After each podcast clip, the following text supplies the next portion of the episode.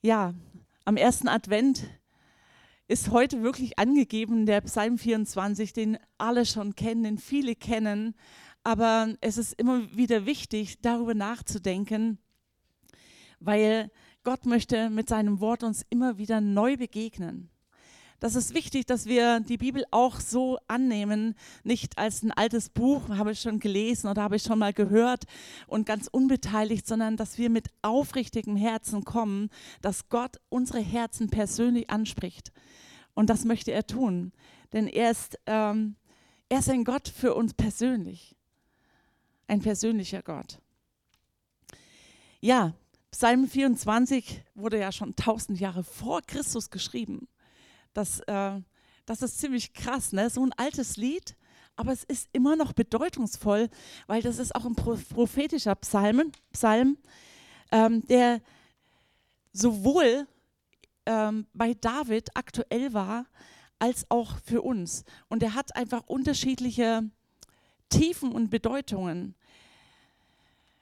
Es ist einfach so, dass damals zur Zeit Davids vor tausend Jahren ähm, David hatte eine besondere Art, mit Gott zu kommunizieren. Und das war einfach eine Zeit, wo er frisch König geworden ist und er ähm, nach Jerusalem eingezogen ist. Aber die Bundeslade war noch nicht da.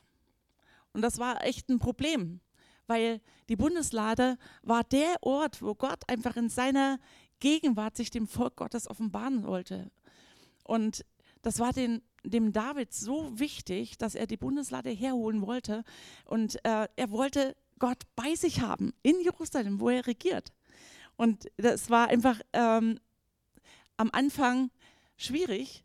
Da gab es nämlich Probleme, ähm, das in der nötigen Form zu tun. Und dann lag die Bundeslade, nachdem da sogar jemand gestorben ist, ähm, weil er die Bundeslade angefasst hat und irgendwie äh, die Heiligkeit Gottes nicht beachtet hat, ähm, da hat David gesagt, oh mein Gott, ich habe Angst, du bist so groß, du bist so groß, so gewaltig. Dann blieb er erstmal bei Obed Edom, die Bundeslade stehen und ein Vierteljahr lang. Aber es sprach sich sehr schnell herum, dass Obed Edom so krass gesegnet wurde von Gott in diesen Tagen dass David sagte, nee, Gott muss zu mir kommen, ich will den Segen haben. Und ähm, das ist einfach das, ähm, in, in dieser Psalm ist auch einfach von der Historie her, es gibt ja so unterschiedliche Psalmen, ähm, er ist ein Krönungspsalm, ja. Es geht um die Thronbesteigung des Herrn, das ist was Prophetisches.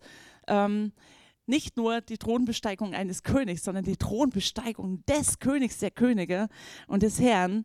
Und ähm, es, es ist einfach erstaunlich, wie lyrisch verpackt dieser Psalm ist ähm, und trotzdem so viel krasse Bedeutung hat für uns und äh, für das Volk Gottes. Äh, er wurde später, dieser Psalm, immer gesungen wenn die Leute zum Laubhüttenfest hochgelaufen sind. Und der wurde einfach so gefeiert und da wurde, äh, das waren ja Lieder, das war, es wurde gesungen, da gab es richtig diese Psalmen. Ähm, und so müssen wir uns das vorstellen. Das war damals wie so eine Prozession. Ne? Die Leute sind einfach in Scharen zum Fest gekommen nach Jerusalem. Und da war der Berg und die sind da hochgelaufen und äh, sie haben diesen Psalm äh, gesungen. Und er war einfach sehr äh, lyrisch und trotzdem ähm, prophetisch. Vermutlich ist es wirklich so, dass dieser Psalm geschrieben wurde, um die Bundeslade gebührend ähm, nach Jerusalem zu bringen. Und in, äh, ja, Gott begegnete den Menschen damals eben in dieser Weise, dass sie durch Opfer geheiligt wurden ähm, und das musste Blut fließen. Und wir wissen heute, dass Jesus aus dem Grunde einfach auch sein Blut vergossen hat, weil wir eben auch diese Erlösung brauchen und dann die Begegnung mit ihm. Ich lese mal kurz den Psalm vor, bevor wir uns dann zur Auslegung begeben. Des Herrn ist die Erde und ihre Fülle, die Welt und die darauf wohnen. Denn er, er hat sie gegründet, über Meeren und über Strömen sie festgestellt. Wer darf hinaufsteigen auf den Berg des Herrn und wer darf stehen an seiner heiligen Stätte? Der unschuldige Hände und ein reines Herz hat, der seine Seele nicht auf Falsches richtet und nicht schwört zum Betrug. Er wird Segen empfangen vom Herrn und Gerechtigkeit von dem Gott seines Heils. Das ist das Geschlecht derer, die nach ihm trachten, die dein Angesicht suchen, Jakob. Oder auch du Gott Jakobs. Erhebt ihr Tore eure Häupter und erhebt euch ihr ewigen Pforten, dass der König der Herrlichkeit einziehe. Wer ist der König der Herrlichkeit? Der Herr stark und mächtig. Der Herr mächtig im Kampf. Erhebt ihr Tore eure Häupter und erhebt euch ihr ewigen Pforten, dass der König der Herrlichkeit einziehe. Wer ist er, dieser König der Herrlichkeit? Der Herr der Herrscher. Er ist der König der Herrlichkeit. Das ist schon eine Proklamation an sich. Und wir wissen, wer der König der Herrlichkeit ist. Letztendlich ist es Jesus Christus, unser Herr. Aber wir gehen mal diesen Text durch und wir werden merken, gerade auch in den ersten Versen, und das zieht sich durch bis zum Ende, dass es so ein Parallelismus ist. Das heißt, es wurde der erste Vers gesagt und dann wird in, in der zweiten Zeile genau das gleiche gesagt oder sowas ähnliches, aber nochmal anders ausgedrückt. Und ähm, das ist eine lyrische Form äh, während der Psalmenzeit gewesen. Äh, heute reimen wir, ja, aber damals haben sie das äh, so gehandhabt und eigentlich auch richtig äh, interessant. Ne? Und wir sehen auch, dass der Psalm hier in zwei Teile eingeteilt ist. Ja? Erst kommt es zu dem Aufstieg zum heiligen Ort, ja, und der zweite Teil ist der Einzug des Königs der Herrlichkeit. Wir schauen uns erst jetzt im ersten Teil das an, dass Gott der König der Schöpfung ist. Denn ohne dass wir ihn verstehen als den Schöpfer, dem alles gehört, können wir auch nicht verstehen, dass ihm die Herrlichkeit gehört. Vers 1 und 2. Der Herr, des Herrn ist die Erde und ihre Fülle, die Welt und die darauf wohnen. Denn er, er hat sie gegründet, über Meeren und über Strömen sie festgestellt. Gott gebührt alle Souveränität und Anerkennung, denn er hat die Erde geschaffen und alle Menschen, die darauf sind, alle Geschöpfe, alle Tiere, die Pflanzen. Und schon allein, Paulus sagt das ja mal, ähm, dass schon allein an der Schöpfung die Menschen sehen könnten, dass es einen Gott gibt. Ja?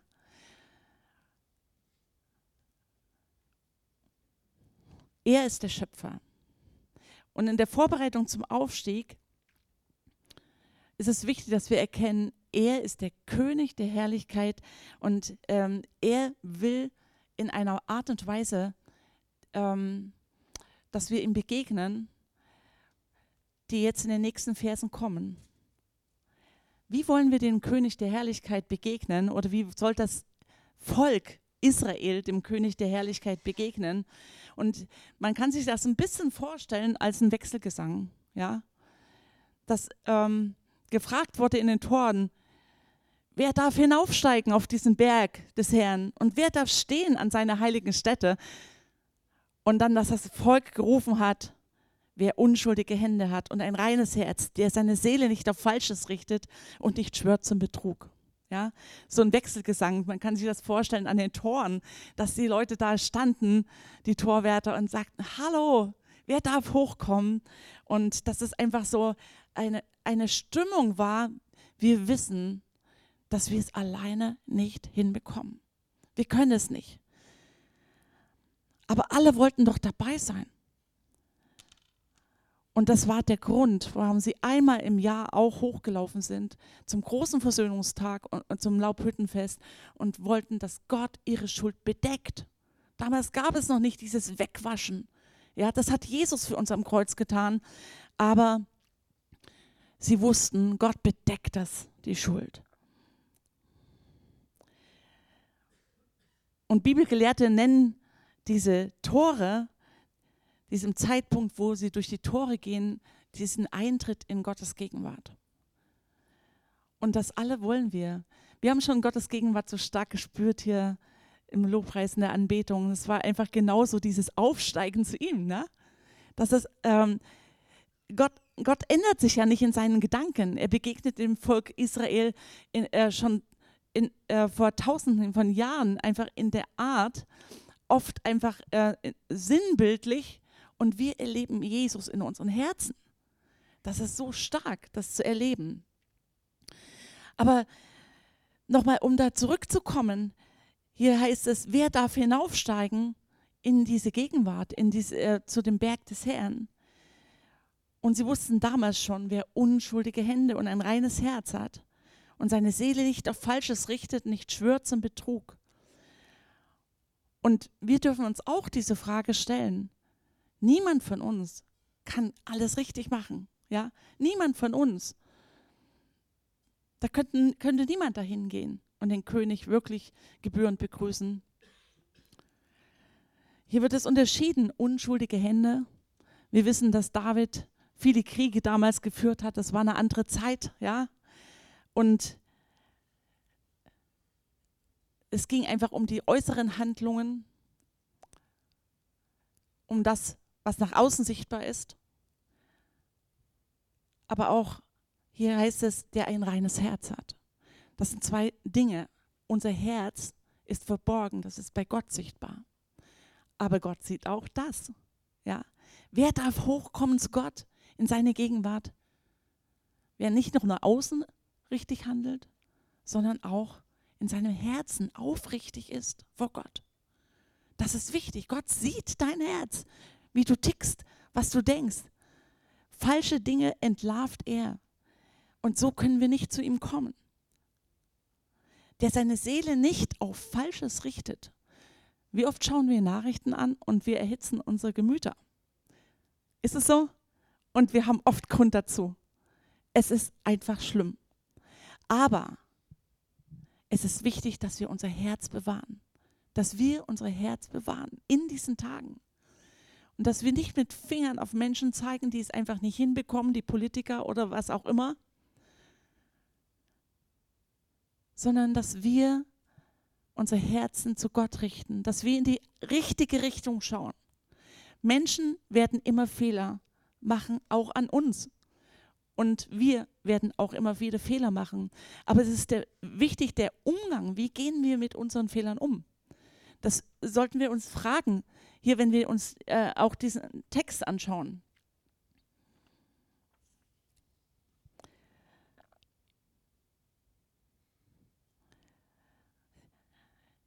Hier heißt es ja auch weiter in den nächsten Versen, die dein Angesicht suchen, die in Gottes Gegenwart kommen, die aufrichtig sind und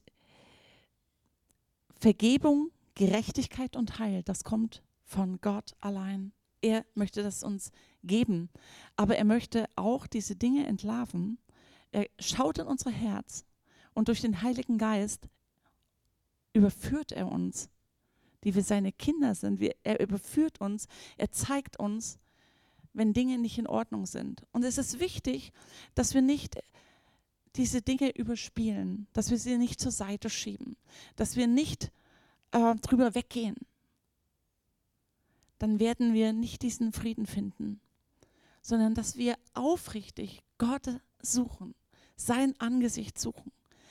Und jeder von uns hat einfach besondere Dinge, die uns beschäftigen. Und ich weiß, weiß nicht, in diesen Tagen ähm, hatte ich so ein, so ein Bild vor Augen. Das war wie so ein, so ein Film. Ähm, ich hatte mich, äh, das war so ein weißes Kleid. Man hat sich fertig gemacht für eine Hochzeit oder für irgendwas Besonderes. Und da war ein schwarzer Fleck. Und ich habe versucht, das war kurz bevor wir losgefahren sind, ein schwarzer Fleck. Ich habe versucht, den noch wegzumachen. Und es ging nicht. Und das ist, glaube ich, diese Situation. Heute Morgen hatten wir das auch. und dachte ich, ja, Herr, du bist drin. Genau, Gott redet nämlich durch solche Dinge. Wir können nicht aus eigener Kraft, mit eigener Leistung einfach die Flecken wegmachen und uns richtig schick machen. Ja, wir können uns äh, schon Mühe geben, ne? aber perfekt wird niemand von uns. Und deshalb ist Jesus ja gekommen, damit wir die Vergebung annehmen mit einem Herzen, ähm, ja, mit einem Herzen ähm, von Demut. Denn das ist Demut, Vergebung zu empfangen. Stolz wäre zu sagen, ich komme allein klar. Nein, danke. Jesus, das war zu hoch für mich, was du getan hast. Ich komme allein klar. Das kann ja nicht sein, dass du für mich gestorben bist. Für alle anderen, die nicht ganz so schlimm sind. Aber Gott ist für jeden von uns gestorben am Kreuz. Es geht darum, dass wir das annehmen. Und deshalb, und da sind wir einfach bei dem, Gott kommt zu uns zuerst als Kind. Und das, darum feiern wir Weihnachten. Er hat sich so klein gemacht. Er ist ja deshalb in diesen Dreck, in diese Dunkelheit gekommen, damit er uns begegnen kann. Damit er uns befreien kann von aller Schuld. Und wir lesen das in Jesaja 9, Vers 5. Denn ein Kind ist uns geboren, ein Sohn ist uns gegeben und die Herrschaft ruht auf seiner Schulter. Hier sehen wir schon diesen Ausblick, ja? Die Herrschaft ruht auf seiner Schulter und er heißt wunderbarer Ratgeber. Gott hält, Friedefürst, ja? Vater der Ewigkeit. Er hat den Schmerz getragen. Er hat Spott und Verachtung ertragen. In Jesaja 53 lesen wir das auch. 52, äh, Vers 13, Jesaja. Siehe, mein Knecht wird einsichtig handeln, er wird erhoben und erhöht sein. Das spielt sowohl auf die Kreuzigung von Jesus als auch, dass er erhoben und gekrönt wird. Merkt ihr einfach, äh, in, im Wort Gottes äh, sind äh, prophetische Aussagen, die oft doppelt und dreifach und vielfach auftreten. Und es ist wichtig einfach, dass wir das Wort Gottes immer wieder mit Erwartung lesen und schauen, was, was ist jetzt hier, wo stehen wir hier gerade? Und da hilft uns der Heilige Geist. Jesaja 53, wir wissen das, Jesus, Vers 3 bis 5. Jesus ist gekommen und er war verachtet vor den Menschen und sie haben es nicht gecheckt, dass er wegen unserer Sünde, wegen unserer Schmerzen leiden musste. Die Strafe liegt auf ihm, damit wir Frieden haben. Und durch seine Striemen, und er ist wirklich, er hat so krass gelitten, durch seine Striemen sind wir heil geworden. Und das steht hier in der Vergangenheit, es ist schon geschehen. Und wir sehen das alle. Es ist schon geschehen, heil geworden. Er hat es schon getan. Und es hat etwas mit unserem Glauben zu tun, dass wir sagen, Herr, ich nehme es im Glauben an für mich. Du vergibst mir gern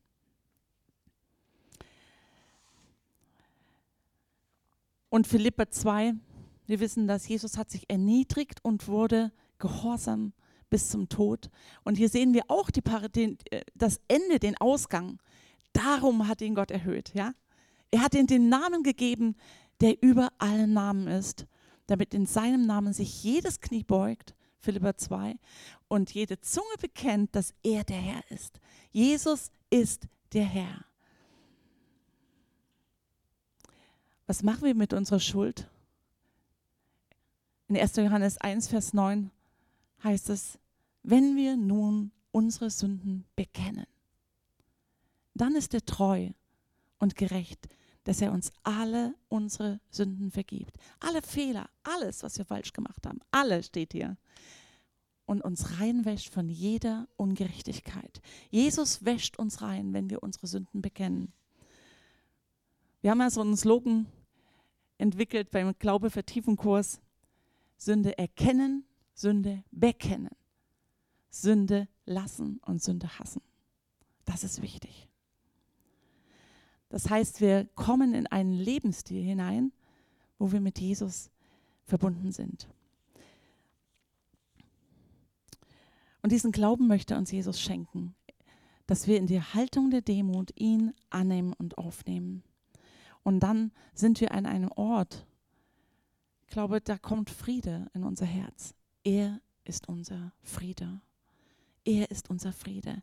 Er hat diese Trennung zwischen Gott und uns Menschen überwunden am Kreuz. Und wir dürfen das durch Glauben annehmen. Wie wichtig das für uns persönlich ist, dass Jesus für uns starb, dass wir mit ihm leben, zeigt sich in unserem Alltag, nicht am Sonntag, zeigt sich in unseren Worten, nicht nur in unseren Worten, sondern auch, wie wir leben, an unseren Prioritäten, was uns wichtig ist. Gerade in der Weihnachtszeit ist eine Zeit der Besinnung. Äh, ich habe das mit Fragezeichen geschrieben. Wirklich eine Zeit der Besinnung.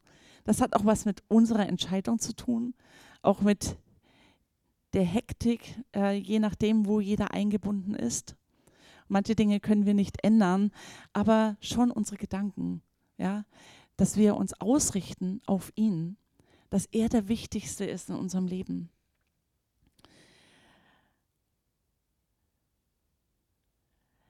Wer kann dem Herrn begegnen, der unschuldige Hände und ein reines Herz hat?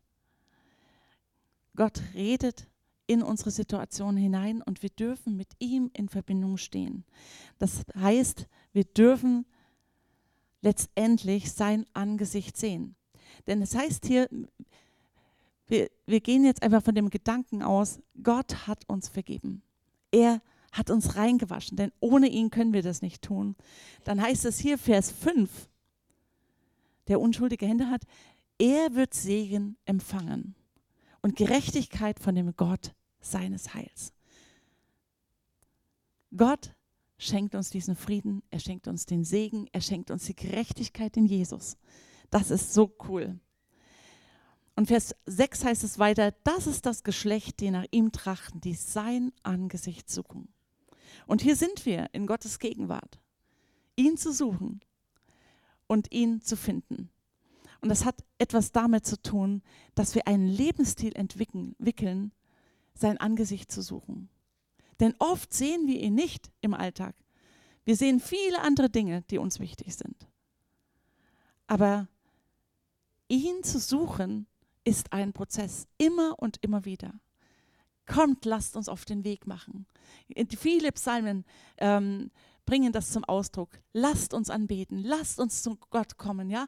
Heute auch, heute Morgen, wir haben gesungen, wir sind einfach hineingegangen, ja, Gott zu suchen, ihn zu suchen und zu finden.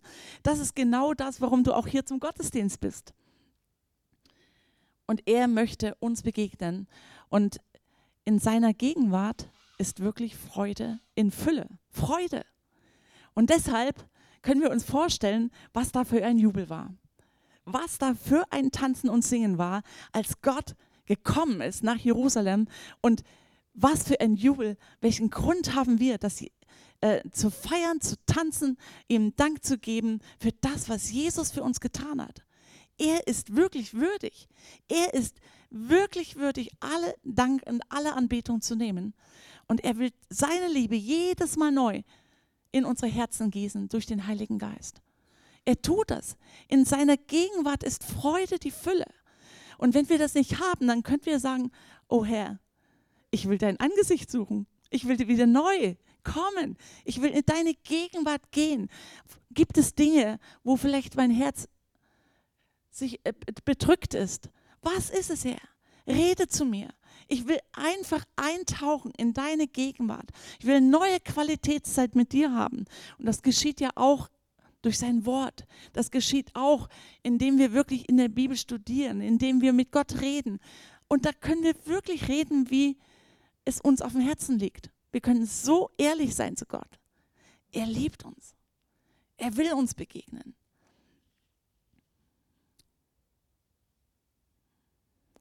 Und ich hatte diese, diese Tage ähm, so eine Laterne vor Augen. Diese Laterne die leuchtet ja erst, wenn das Licht da drin angezündet wird. Wenn das jetzt noch eine echte Kerze ist, aber wir, ja, wir nehmen das an. Aber Jesus macht, wir sind wie Laternen. Jesus macht unser Licht an. Wenn Jesus kommt, wenn Gott kommt in uns, dann leuchten wir wie Laternen. Und die Helligkeit kommt nicht aus uns. sondern das Licht reflektiert, weil Gott ist in uns, die Hoffnung, das Licht. Und deswegen ist es wichtig, dass wir uns aufmachen, dass wir sein Angesicht suchen. Und in der Bibel heißt es, mache dich auf und werde Licht. Mache dich auf und werde Licht, denn dein Licht ist schon gekommen. Jesus ist ja schon da, ja? Und die Herrlichkeit des Herrn ist über dir aufgegangen. Das ist auch prophetisch immer und immer wieder, schon damals, aber auch für uns sichtbar, dieses Licht.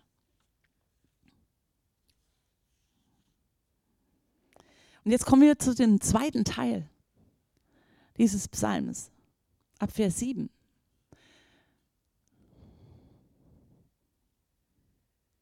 Erhebt ihr Tore eure Häupter und erhebt euch ihr ewigen Pforten, dass der König der Herrlichkeit einziehe. Wer ist der König der Herrlichkeit?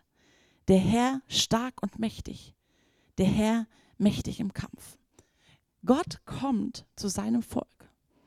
Und es ist nicht der König David, der einzieht, sondern Gott selbst kommt nach Jerusalem zuerst, wenn wir das äh, anschauen. Er kommt und wir wissen, dass es einfach ein Bild ist auf die Wiederkunft von Jesus. Sigi hat es in der Begrüßung schon ange angeschnitten. Jesus kommt wieder. Er wird wiederkommen und es wird, er wird sichtbar wiederkommen auf dem Ölberg, er wird sichtbar wiederkommen in Jerusalem und er wird kommen zu seinem Volk und wir gehören zu seinem Volk. Wir sind dabei. Und das ist prophetisch. Was heißt das hier? Erhebt ihr Tore eure Häupter? Was heißt das? Das bedeutet auch so viel, dass wenn man das Haupt erheben soll, im Alten Testament, äh, in der Bibel generell, bedeutet das, gib nicht auf, schau hoch, lass nicht den Kopf sinken in diesen Umständen, in denen wir, äh, wir leben. Steh auf, erhebe dich. Warum? Der König zieht ein. Sei bereit.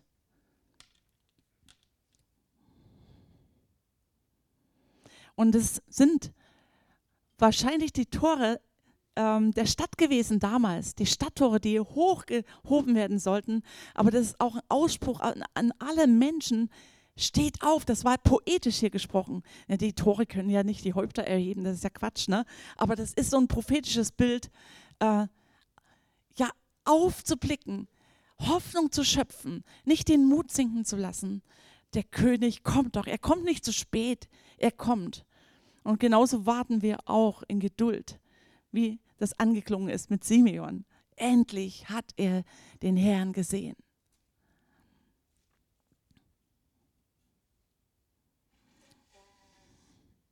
Und Jesus war ja in dem Propheten angekündigt als der König. Und wir haben schon gesehen, er kam als Kind, aber er kommt auch wieder. Und er, vielleicht könnten wir auch mal so ein, äh, noch mal so ein Bild aufmachen, dass Jesus, als er auferstanden war und bevor er den Himmel gefahren ist, dass im Himmel so ein Szenario äh, gewesen ist, ja, dass ähm, Jesus so begrüßt wurde im Himmel, als er schon alles geschafft hat, ja. Er kam zurück, er hat es geschafft, er war der Sieger, er hat triumphiert, ja. Und wir dürfen ihn da einfach auch feiern und wissen einfach, im Himmel war da voll der Jubel, dass er auf dem Thron sitzt, ne. Und jetzt kommt dieser Herr, der auf dem Thron sitzt, der alles in der Hand hat, der schon bei der Schöpfung dabei war, kommt zurück auf die Erde und der König kommt. Ja, wie bereit sollten wir sein, dass wir in unseren Herzen, unsere, unsere Herzen vorbereiten, dass wir würdig sind, dass er kommt. Dass er wir dabei sein dürfen. Dass wir uns in seine Arme bergen dürfen und dass wir bei ihm Schutz finden.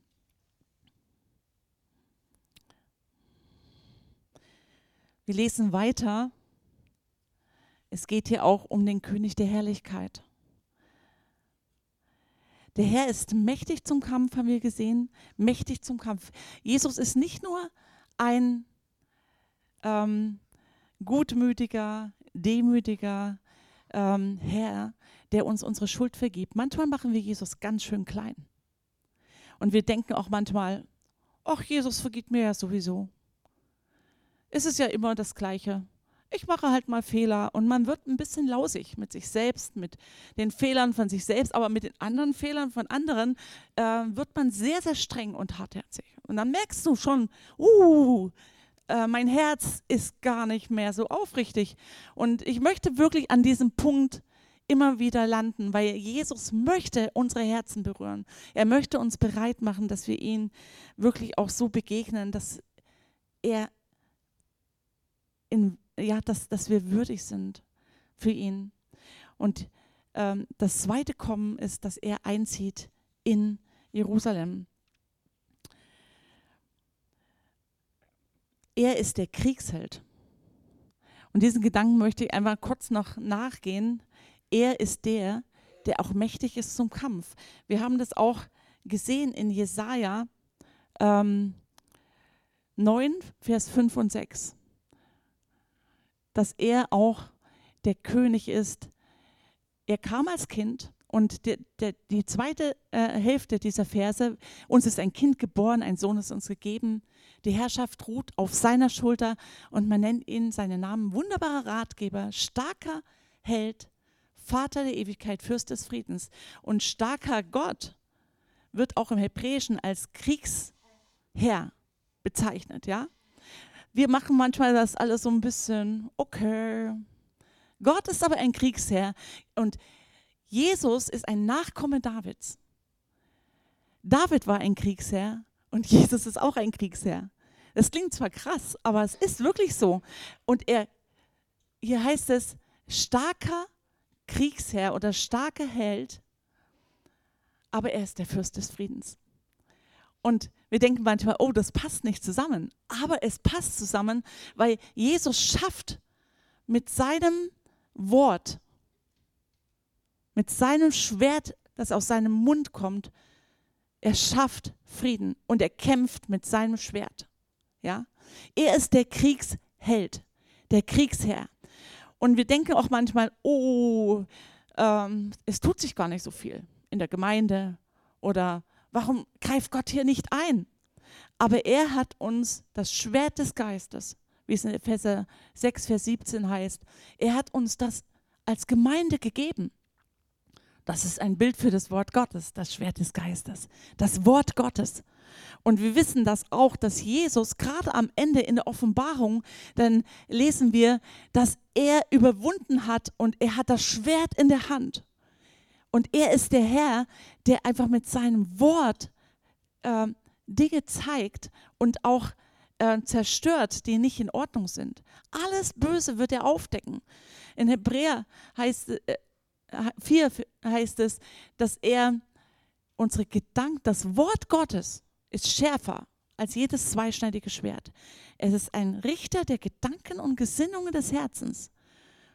Und er, vor ihm ist alles offenbar, alles aufgedeckt, ja. Und nichts können wir da verheimlichen oder in die Ecke tun. Mit seinem Schwert kämpft Gott. Und er kämpft um Gerechtigkeit und Recht. Er kämpft um Frieden. Er kämpft darum, äh, dass wir Menschen mit Gott versöhnt werden.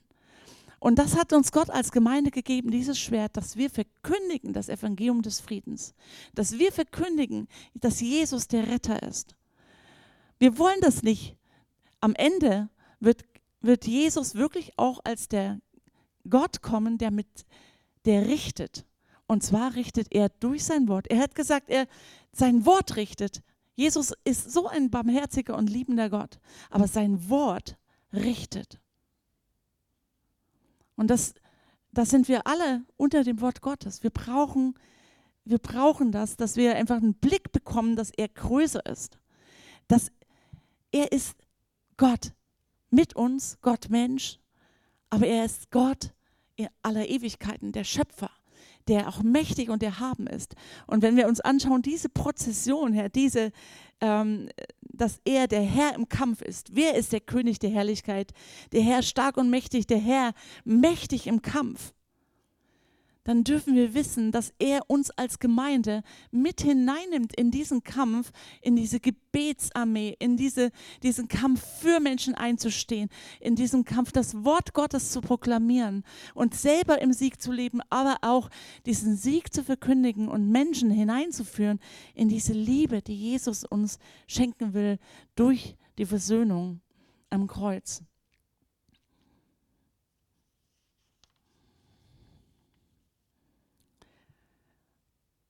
Erhebt ihr Tore eure Häupter und erhebt euch ihr ewigen Pforten, dass der König der Herrlichkeit einziehe. Wer ist er, dieser König der Herrlichkeit? Der Herr der Heerscharen ist der König der Herrlichkeit. Was bedeutet das? Der Herr der Heerscharen. Er ist der Herr über allen Engelherren. Er ist der Herr, der auch Heere leitet und führt. Und wir wissen das, selbst bei dem ersten Kommen von Jesus. Wer war da zuerst da? Die Engel. Sie waren da. Ja, die haben gesungen. Sie haben äh, auf ihn geachtet. Sie haben proklamiert, er ist gekommen. Und die Hirten, die haben da ein herrliches Fest gehabt und das gesehen, ein, ein Chor nur für sie. Aber das war eine Proklamation, dass Ehre sei Gott in der Höhe und Frieden allen Menschen auf Erden. Ja?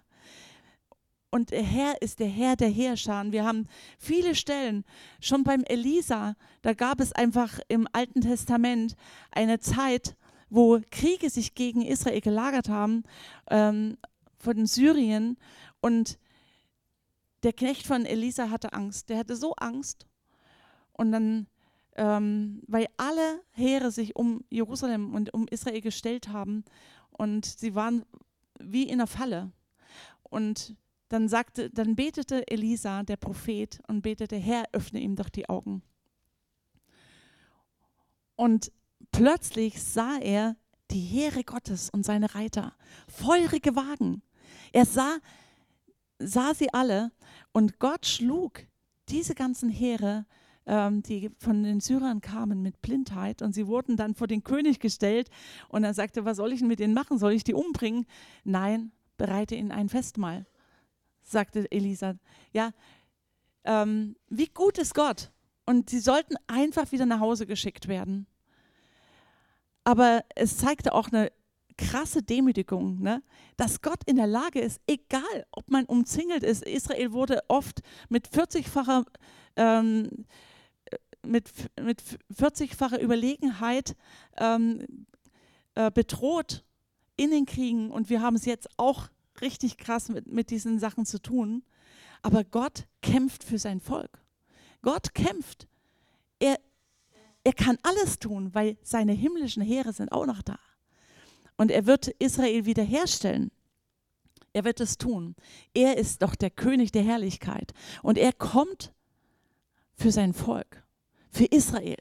Und Israel ist Gottes auserwähltes Volk. Und das ist, müssen wir wissen. Wir müssen es wissen. Ähm, wer sein Volk antastet, der tastet Gottes Augapfel an. Ich weiß gerade nicht, wo es steht, aber ihr könnt es alle nachschlagen. Ähm, und Gott kämpft für sein Volk, auch in der Hinsicht mit seinen himmlischen Herrschern. Und wenn wir wissen, dass Jesus, dass Gott der König der Herrscher ist, hey, Wen haben wir auf unserer Seite? Den Gott der Herrscher, den Herr der Herrscher. Er wird kommen. Und wir haben in der Offenbarung, wir lesen das, am Ende wird er kommen auf den Ölberg mit seinen Heiligen und den himmlischen Herrschern. Hey, wie krass. Das wird dann wirklich ähm, das Ende, die, die Erfüllung dieser Prophetie im weitesten Sinn sein. Ja. In Jesaja 9, Vers 5 bis 6 lesen wir das nochmal. Er ist der wunderbare Ratgeber, der Helfer, starker Gott, Kriegsherr, Vater der Ewigkeit, Fürst des Friedens. Seine Herrschaft wird kein Ende haben und er wird sich auf den Thron Davids setzen. Ja.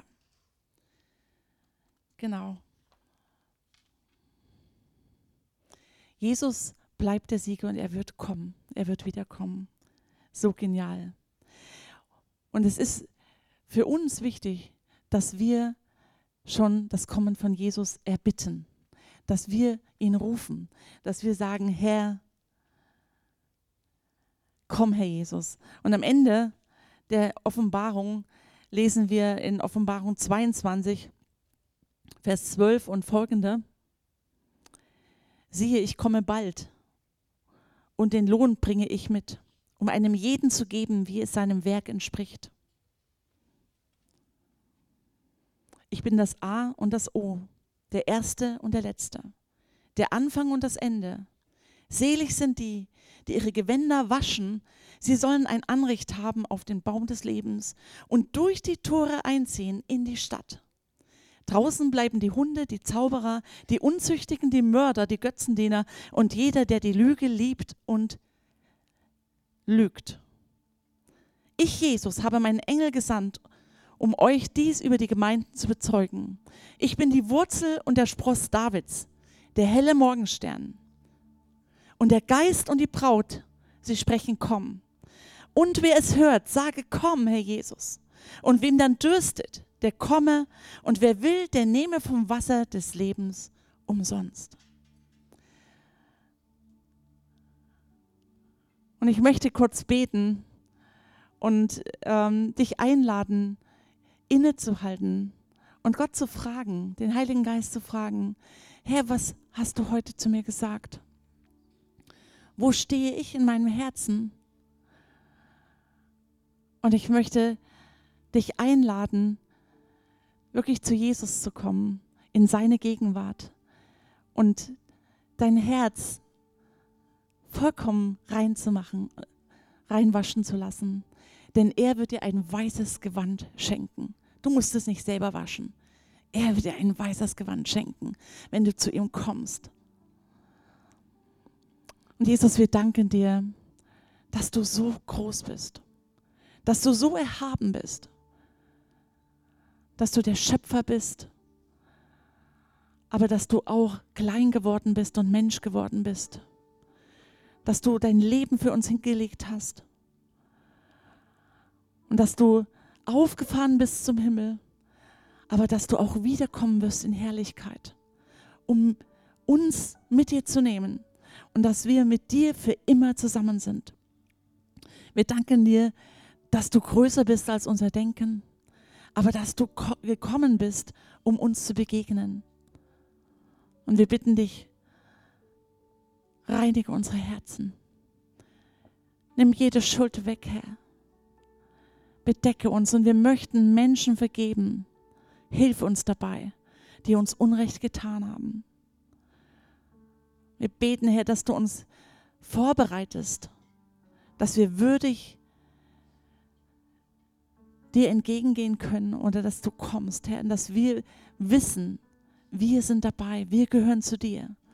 Wir sagen, komm, Herr Jesus, komm, komm und wir wollen von dir trinken, jeden Tag, das Wasser des Lebens, dein Wort essen, mit dir Gemeinschaft haben, jeden Tag.